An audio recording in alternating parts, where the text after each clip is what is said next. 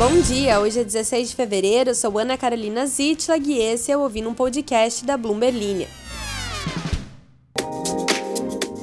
Hoje você escuta sobre a escolha do novo CEO da Americanas, sobre como um acordo por mudanças no CARF está enfrentando resistência de empresas e do Congresso e sobre como a CCR está avaliando os leilões previstos para 2023.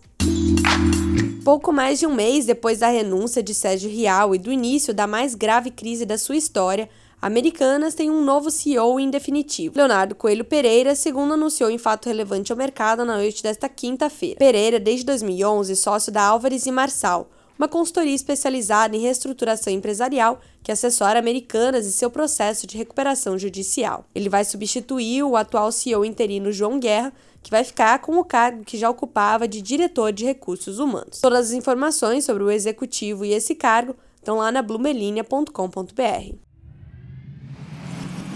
Próxima notícia.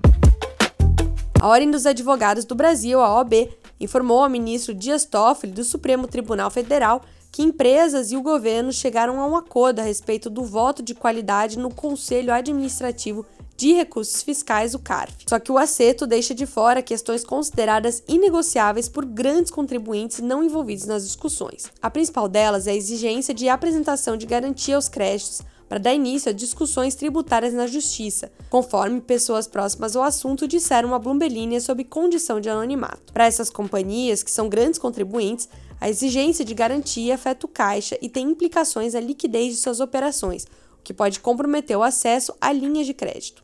O governo, no entanto, aposta na volta do voto de qualidade para arrecadar 50 bilhões de reais por ano, conforme disse o ministro da Fazenda Fernando Haddad durante o anúncio da medida provisória. E tem mais. Depois de um ciclo de dois anos com diversas aquisições, o grupo de infraestrutura CCR está entrando em uma nova fase, que olha mais para dentro, nas palavras da superintendente de relações com investidores Flávia Godoy. Isso não significa, porém, que a companhia esteja alheia aos leilões programados para esse ano, disse ela em entrevista à Bloomberg. Segundo Godoy, o grupo avalia projetos com relação risco-retorno que façam sentido para a CCR e que possam trazer um crescimento sustentável ao longo dos anos. A executiva citou como exemplo de projetos sob avaliação o Rodonel Norte de São Paulo, cujo leilão está previsto para março com um investimento estimado da ordem de 3 bilhões de reais. Esse foi o Ouvindo um Podcast da Bloomberg Linha. Não esquece de se inscrever para ficar por dentro de todas as notícias. Até a próxima!